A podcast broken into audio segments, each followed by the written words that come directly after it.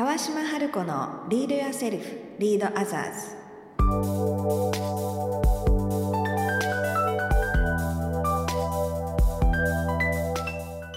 この番組は新時代を生きるリーダーのためにリーダーシップの高め方トップリーダーから学ぶマインドセットやスキル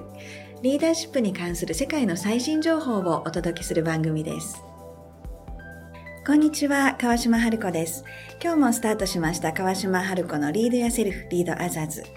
今回のテーマはですね、なんと世界最先端のオーガニックということで、えー、今日は非常に素敵なゲストをお招きしているんですけれども、えー、日本人で唯一えー、ドイツに実際に在住、そしてオーガニックの先進国と言われているドイツの、えー、最新の情報を日本に届けてくれているオーガニック専門家の素敵なゲストをお招きしています。でね、あの、この番組グローバルリーダー育成とかグローバルトップリーダー育成っていうのを掲げているんですけれども、じゃあグローバルリーダー育成を掲げているこの番組で、どうして今日、春子さんはオーガニックっていうテーマを選んだんだろうっていうふうに、あの、オーガニックは非常に興味はあるけれども、グローバルリーダーとオーガニックってどうやってつながるのかなっていうふうに思われる方ももしかしたらいらっしゃるかもしれないんですが、実はそこが非常に重要なポイントで、えー、私が今日のゲストをお招きした理由でもあるんですが、ぜひぜひ今日はですね、なんでグローバルトップリーダーとオーガニックっていうのがなんでつながるのか、どのようにつながるのかっていうことを、えー、少しこう脳内でシナプスをつなげていくようなイメージで聞いていっていただけると、聞き終わる頃にはきっと、えー、皆さんの中の脳内の OS がアップデートされているんじゃないかなと思いますので、えー、ちょっとあのクイズのようなスタートになりましたが、そんなところも楽しみながらお聞きいただけたらと思います。それでは今日のゲストをご紹介しましょう。えー、オーガニック先進国ドイツからお越しくださいましたオーガニック専門家のレムケン夏子さんです。なっちゃん今日はよろしくお願いします。ありこさんよろしくお願いいたします。ありがとうございます。ありがとうございます。あのなっちゃんとはですね、あのまあだ大好きなお友達で仲良しなんで収録中もなっちゃんと呼ばせていただきたいと思うんですが、うん、なっちゃんとの馴れ初めをお話しすると実はなっちゃんとはイスラエルの空港で 最初出会ったんだよね。そうですよね。そうあのどうしてイスラエルの空港で出会ったかというと、えー、あの私たちのね共通の友人でハスナっていう日本ではエシカルジュエリーの先駆けになった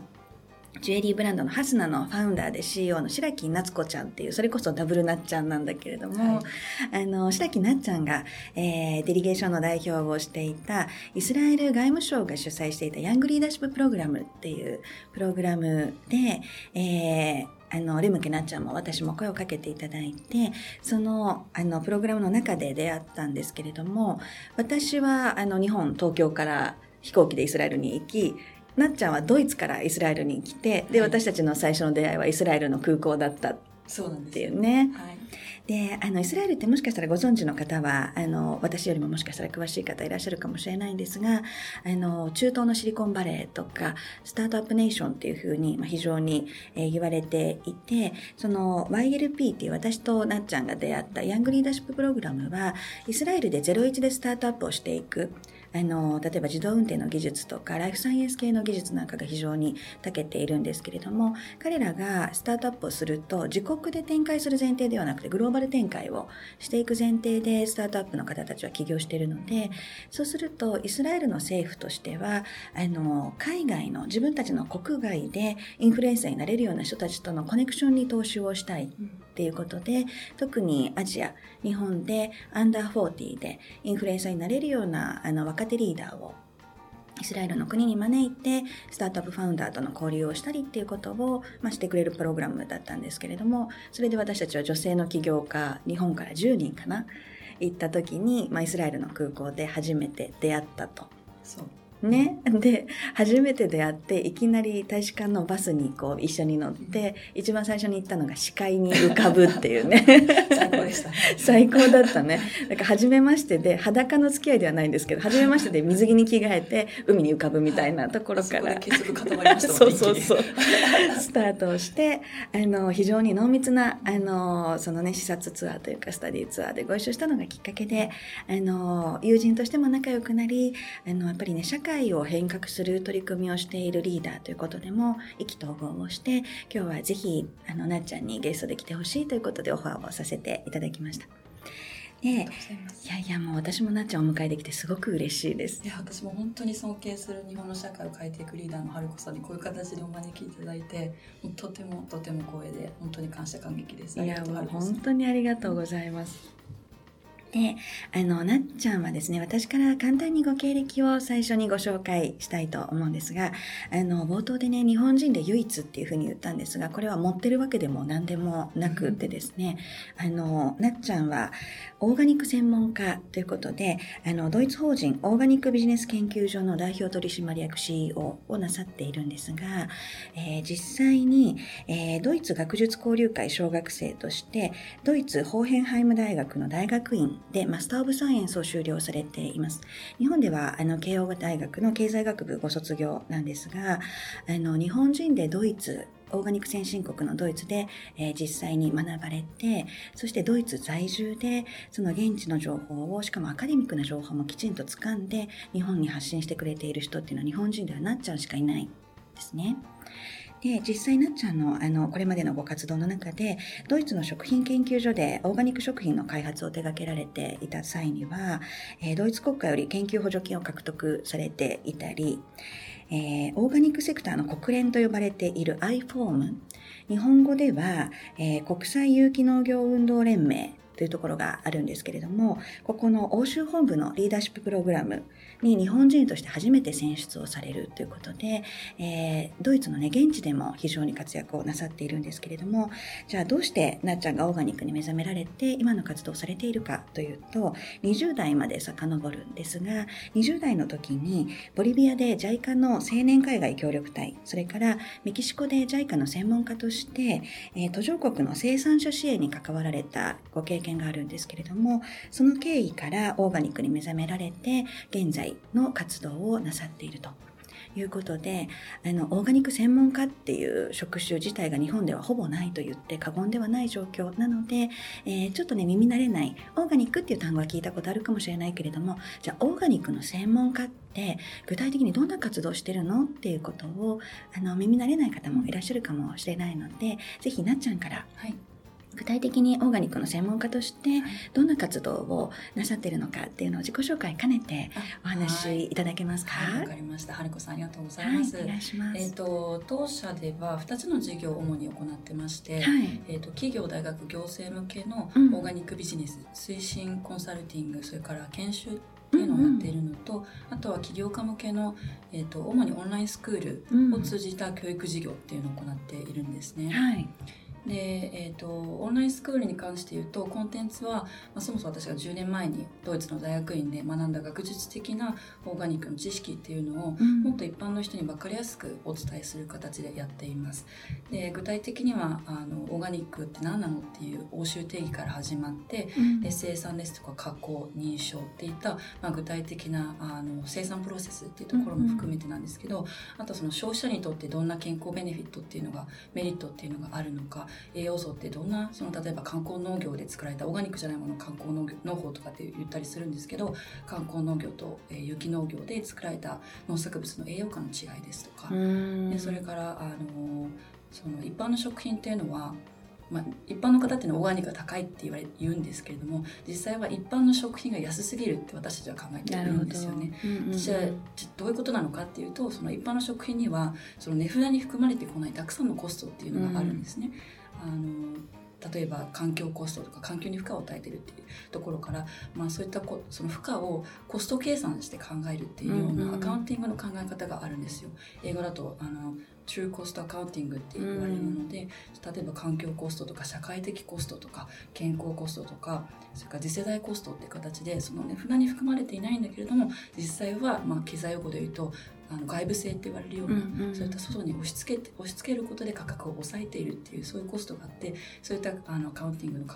え方とかそれから皆さんあの私たちのスクールの中であの、まあ、オーガニックに関しては、まあ、専門家になっていう形をあうん。の方を育てているっていうのもあるので、はい。今後その自分で自立してねうんうん。あのもっと学びを深めていけるためにじゃあどういうふうにオーガニックで研究していけばいいのかっていう、まあ、手引きみたいなところまで含めたそういうあのスクール事業っていうのも行っています。素晴らしいね、あとはあのそうですね。本当案件ベースにはなるんですけど、うん。え企業さんから、えー、と依頼された時は企業の社内研修を行ったりですとかはい。あとは公的資金をいただく形で、うんえー、とドイツに有機農家さんをお招きしてでドイツのあのバイヤーさんを招待してあの商社さんとかねバイヤーさんを招待してマッチングイベントとか商談会イベントなんかを行ったりですとか、あと本当に一般の方をお招きする形でドイツにお招きする形のツアーとかを旅行会社さんと一緒に組んだりとか、えー、とそうですね。あとはまあ私が本当に講師として、えー、とあの講演をするっていうようなことを行ってきました。うんうん、素晴らしいあの先日もなっちゃん日本でもチェンジメーカーになるはい起業家育成っていうことで、はいリトリートなのかな？はい長野の方でされたりしてましたもんね。そうですね。あのそうなんです。あの私たちの事業のターゲットになる人たちが今おっしゃっていただいたみたいに、ゲームチェンジャーである起業家ですとか、うん経営者の方々だったりとか、あとはルールメーカーであるえ行政とか大学とか企業の方々で。でもしこういった人たちがあのきちんとした数値を伴ったエビデンスのあるオーガニックの知識を持ってしてさまざまな決断をすることができたら、うん日本の食事情とか農業とか環境っていったところが変わっていくんじゃないかと。うんで生産消費構造っていうのがあの変わっていくことがあれば日本はやっぱり経済大国で輸入大国なので、そうね。はい、世界のそういったあの多くの人の命だったり暮らしだったり生き物の命だったりっていうのを救えるんじゃないかなと思って、あのこういった活動をしてるんですけどやっぱりそう地球規模で考えなきゃいけないなと思っていて。本当その通り。そう、ん。でその今回行ったあの annual meetup っていう、うんうん。あの起業家向けのオーガニック起業家向けの合宿っていうのはあのやっぱり私たちは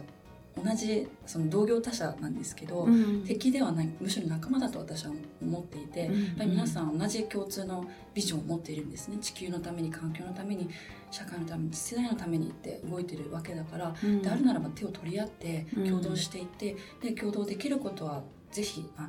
積極的にやっていこうと。いうことでそういったその交流を持てたりとか一緒に勉強ができるそういったプラットフォームっていうのを提供しています。うん、あの本当に素晴らしいなと思うのがやっぱり日本って先進国の中でも経済大国で,、で我々がに担うべき役割がグローバルで考えた時もあるうん。わけですよね。はいっていうところもなっちゃんは日本人として捉えているっていうところもあるし、それからあの企業ごとって同業他社って競合っていうふうに見なす傾向が非常に強いけれども、なっちゃんは、まあ、競合といえば競合かもしれないけれどもそうではなくて仲間だっていう、もう一段レイヤーの高い視点で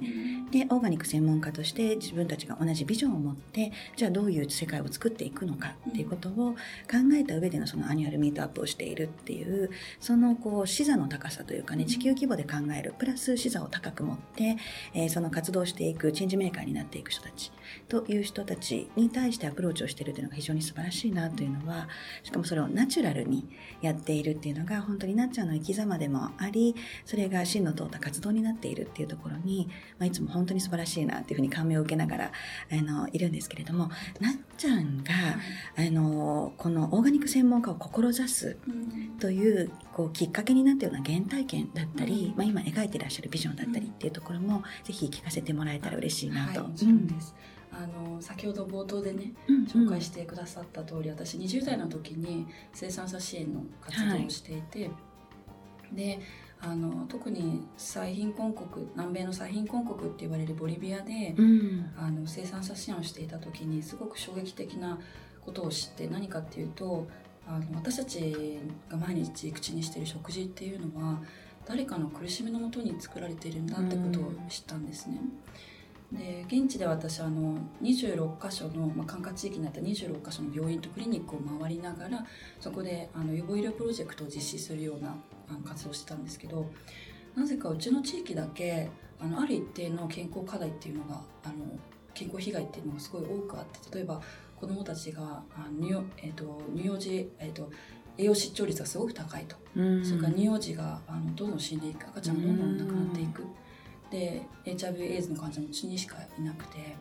この地域にしか患者さんがいなくてで計画患者とかっていうの割合がすごく多くてなんでうちだけって不思議に思っていて現地の人に調査をしていったら一つだけ共通点が見つかったんですよ。でそれが毎年何万人とアンデス山脈から貧しい貧しい労働者、まあ、農民の人っていうのは収穫期だけ私が住んでいたところサンタクルス県っていうんですけどそこに出稼ぎに来るんですね、家族と一緒に。うんうんでサンタクルス県っていうのはボリビア国内で最も経済繁栄していた豊かな地域ででその豊かさを支えていたのが、まあ、交換産業である農業でその農業を支えていたのが先ほど言った安価な労働力だったんですね。ものすごい恐ろしい搾取構造っていうのが出来上がっていて、うん。ほとんどそのあの多国籍企業が彼らを雇うんですけど、うん。ほとんどなけなしのあのお小遣いしかもらえないので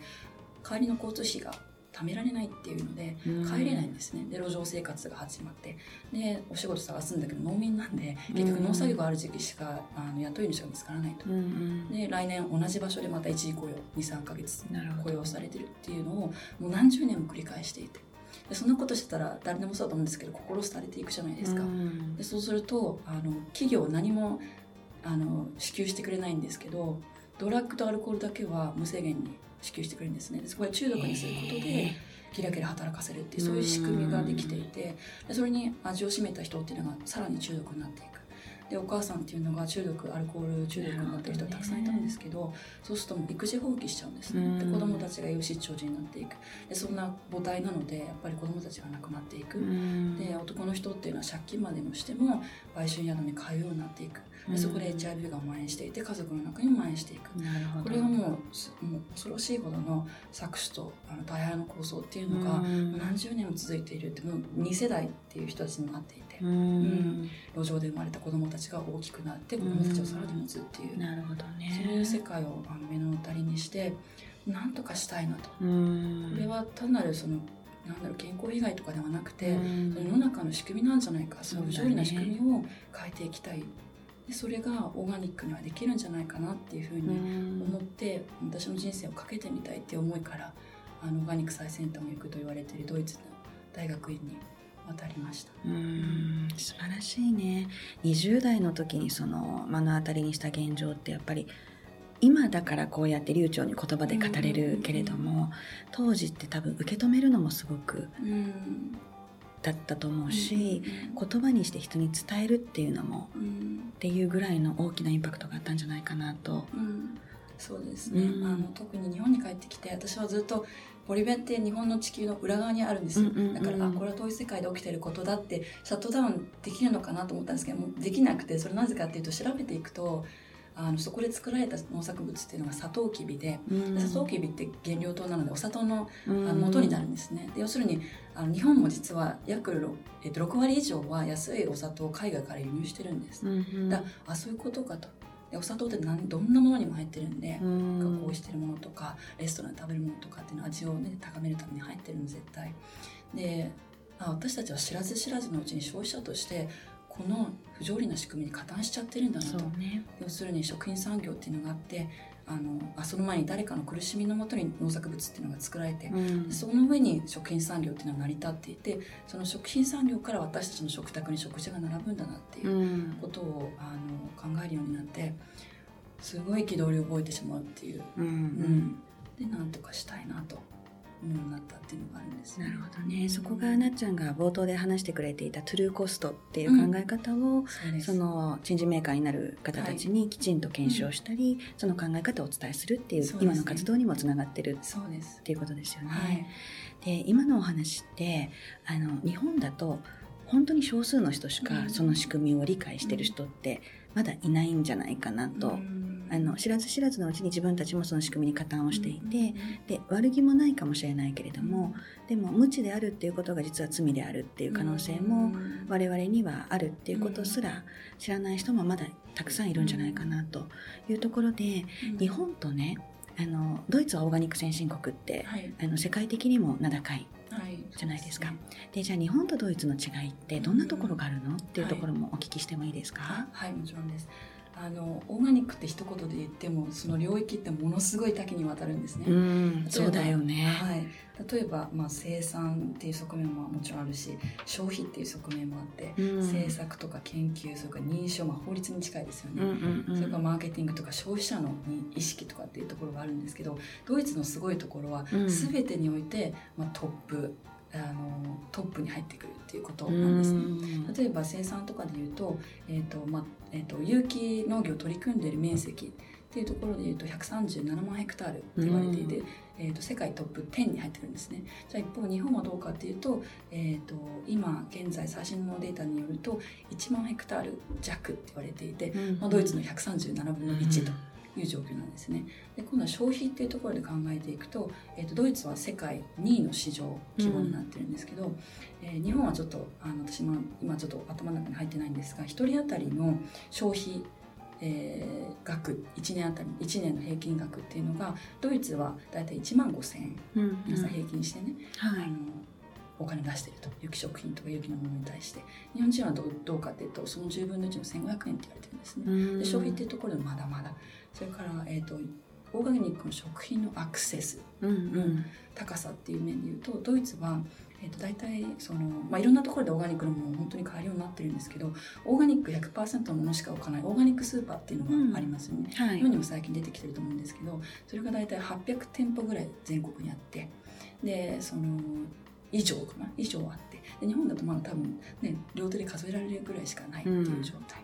うん、はい。であとは認証っていうところでいうとその世界で本当に支持を得ているいろんな認証が、うん、まあ、民間団体の認証も含めて、ドイツにはあるんですね、例えばデメーターとか知ってる人見たことある人は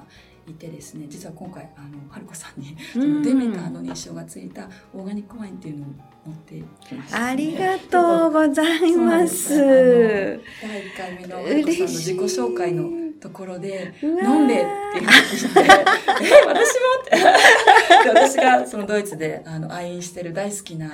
嬉しい世界最高峰って言われている、バイオダイナミック有機農法って言われるそういう部類の有機農法があるんですが、はい、そういった農法で作られた本当に美味しい素晴らしいワインなのでぜひ皆さんで召し上がってありがとうございます、はい、そうなんです、ね、嬉しい、はい、話を戻すとあの、うんうん、まあ、他にもいろんな認証団体があって逆にじゃあナトアランドとかビオランドとかっていうのがあるんですけど逆にじゃあ、有機ジャスとかっていうロゴを、うん、あの実は昨日セミナーをやっていて、うんうん、ドイツの認証ロゴとかあの参加者の方に見せて、はい、このロゴ知ってますか?」って言ったら全員どれも知ってたんですよね。うん、はい、でもともとオーガニックに興味がある人っていうのもあるんですけど、うんうん、でもドイツにオーガニックが興味がある人に有機ジャスのロゴ見せても誰も分かんないんですよ。うん、なるほどね。この違いがあったりとかあとはオーガニックブランドですよね。うん、あのオーガニックコスメが好きな人は多分ご存知だと思うんですけどドクターハウスとかとかベレーダとか、うんうん、プリマベラとか、うんうん、えー、それから日用品だったら相談さんとかソネットとかっていう有名なブランドがあって日本人も愛用してる人たくさんいらっしゃるんだけど、うん、じゃあ日本のオーガニックブランドをドイツに持って行っても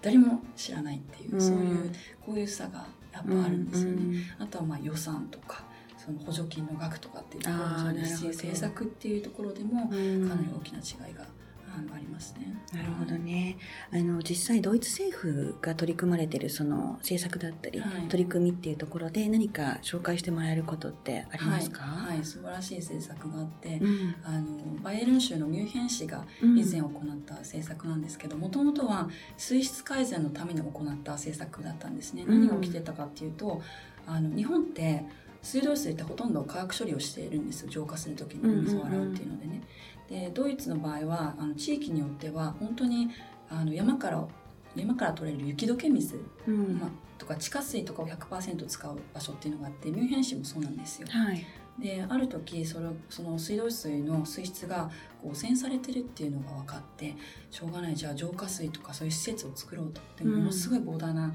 予算が必要になるっていうので、ちょっと調査を続けたところその水源が汚れてる理由が観光農業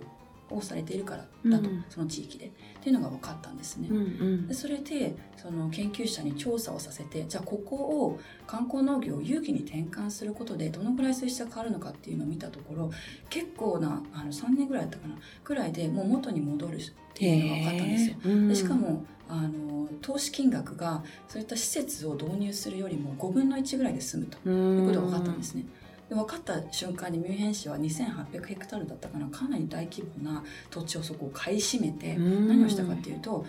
市民に有機農業したい人に貸したんですよね。一気にみんな飛びついて。で同時に有機農業を推進させるキャンペーンとかも市で行ったりとか、それから有機農家さんに対して助成金を市からあのプラスで出す。EU からもちろん出てるんですけどさらにプラスで出すっていう対策をしたところ、うん、3年ぐらいでその当時、えーと、慣行農業をそこで水源で行ってた人の7割が有機に転換するようになったんですね。素晴らしい、ね、はい、でこれってすごくて、うん、何かっていうと win-win-win-win ぐらいなんですよ。本当だよ。要するに環境にもいい水質も改善する、うん、市民の健康も守れる、有機農家さんの所得も上がる、そしてなんと行政の予算も削減できるっていうことで、もう素晴らしい取り組みなんですね。そうどうしてそんなことができるんだろう？あの、うん、そんなことができるんだろうってな一つは考え方だし、はいそね、そのアクションのスピードもあるし、うんなんて言ったらいいのかな？行政のスピード感と思えないスピードと規模で。そうですね。本当にそうなんですね、うん、あの合理的な編集なんですよ、ね、あでもドイツってそうだよね。はい。なんか数字出されて、うん、これ見てって有機農業やった方が安いでしょ、うん、誰もノーと言わないんですよね、うん、前例がないからとかっていうのに全く理由にならなくて、効率性とか合理性とかをガンガン求めていく国民なので、超やろうよってなる確かに。確かに、はい、そこが日本とドイツと日本人って気質が似てるっていうところもあれば、そこが唯一違うところかもしれないね。そうですね。そうですね。ね。なんかそうだからそうドイツでは利権とかしがらみを超えて、うん、みんなにとっていいことっていうのは当たり前だけどいいじゃない。じゃあやろうよってなるっていう感じなんですよね、でも日本だってやっぱりそのハーモニーを大事にしていかなきゃいけないっていうので、村八分になりたいくないとか、うん、みんながこういいねって言ってることに対して、うん、まあ、その逆の意見を言いづらいことって結構あるじゃないですか。あとやっぱりそれこそ大きな政策を動かすとか、大きな意思決定をしていくっていう時に根回しをして、イエスを取るための下準備みたいなところもやっぱりすごく、そうですよね、必要になったりっていうのもあるので、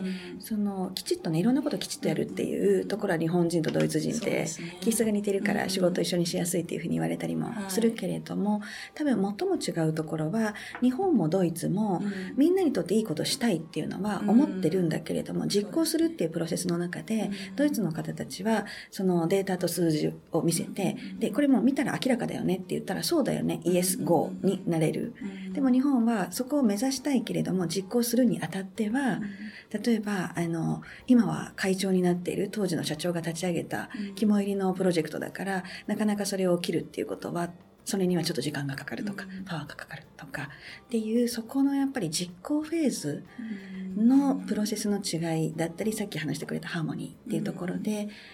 それがよく出れば本当にね令和の時代にはいいけれども、今までは負の遺産が多かったっていうところは違いとしてはあるかもしれませんね。そうですねうん、ありがとうございます。あの、非常に示唆に富んだお話を聞かせてくれて、本当になっちゃんありがとう。